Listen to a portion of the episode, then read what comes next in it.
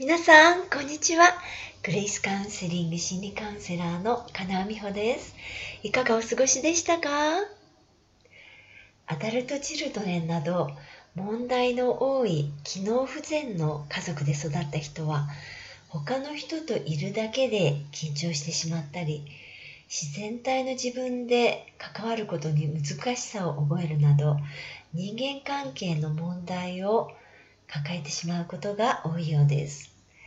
機能不全の家族には密室のような風通しの悪さがあって外ではこのことは絶対話しちゃダメよという家族だけの秘密を持っていることがよくあります。だから家庭内で大きな問題が起こっていても外からは見えづらいんです。逆に言うならあっけらかんとした風通しのいい家庭であればどんな問題でも深刻化することはほとんどないんです。A 子さんはアルコール依存症の家庭で育ちました。父の飲酒が原因で夫婦喧嘩になることがたびたびあって隣の部屋から聞こえる怒鳴り声や激しく言い争う声に子供だった A 子さんは頭が真っ白くなって不安で震えていたといいます。それでも普段はそのことには触れてはいけないという雰囲気があったんです。ある時酔ったお父さんが A 子さんを人質のように抱きかかえて刃物を振りかざしたことがありました。殺さという恐怖を A 子さんが感じたにもかかわらず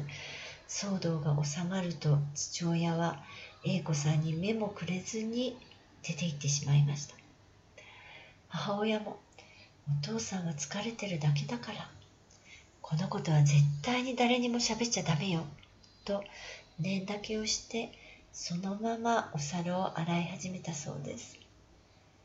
本当はそのことを話したいのにお母さんはどこかピリピリしていて何も言うことができなかったと言います。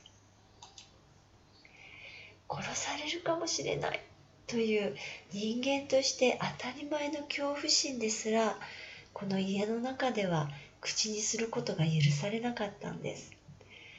A 子さんの恐怖や不安は確かにそこにあるのにまるでそれは存在しなくてどうでもいいもののように扱われてきたんです。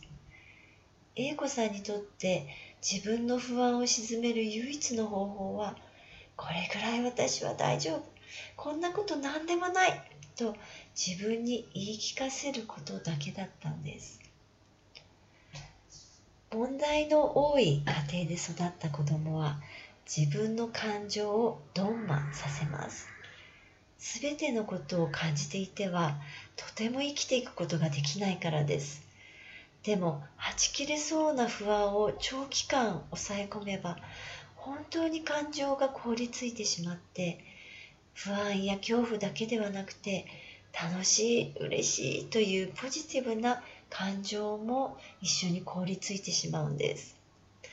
場合によっては感情だけではなくて感情と結びついた記憶も一緒に抜け落ちてしまったりまたそれを体験したのがまるで他人だったかのような理人感を覚えることもあります。機能不全の家庭で育った人が大人になった時に能面のようで表情が乏しいと言われたり悲しい場面を見ても涙が全然出なかったりするのは長い間感情を凍りつかせてきたせいなんです。自分が不安でいっぱいの時に一番分かってほしい守ってほしい親にすら無視される。こんな家庭に育てば誰かを信頼することも自分に価値があると信じることも難しくなるのは当然ですよね。機能不全の家族では親は自分の悩みやストレスで手一杯で子供の気持ちを受け止める余裕がなかったりそもそも無関心だったりします。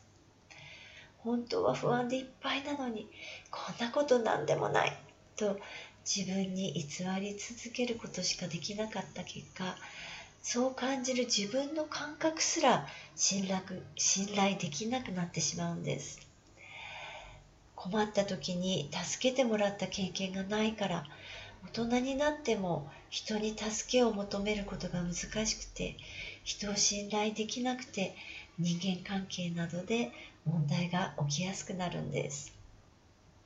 もし今皆さんが問題を抱えている中子育てをしなくてはいけないとしたら一体どうすればいいんでしょう？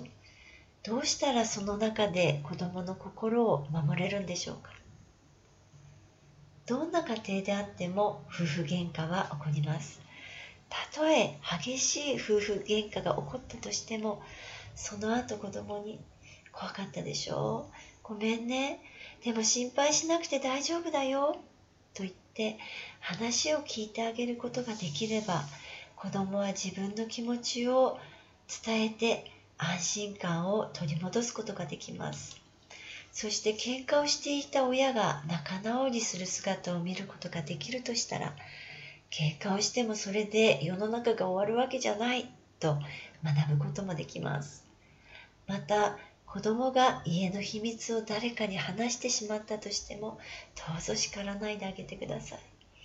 あなたが悩んでいることを分かればむしろ周りには助けてあげたいと考えて手を差し伸べてくれる人も現れやすくなります。さあ今日の話皆さんはどう思いましたか？悩みはあなたとあなたの家族がもっともっと幸せになるための贈り物。大丈夫。あなたにもできます。では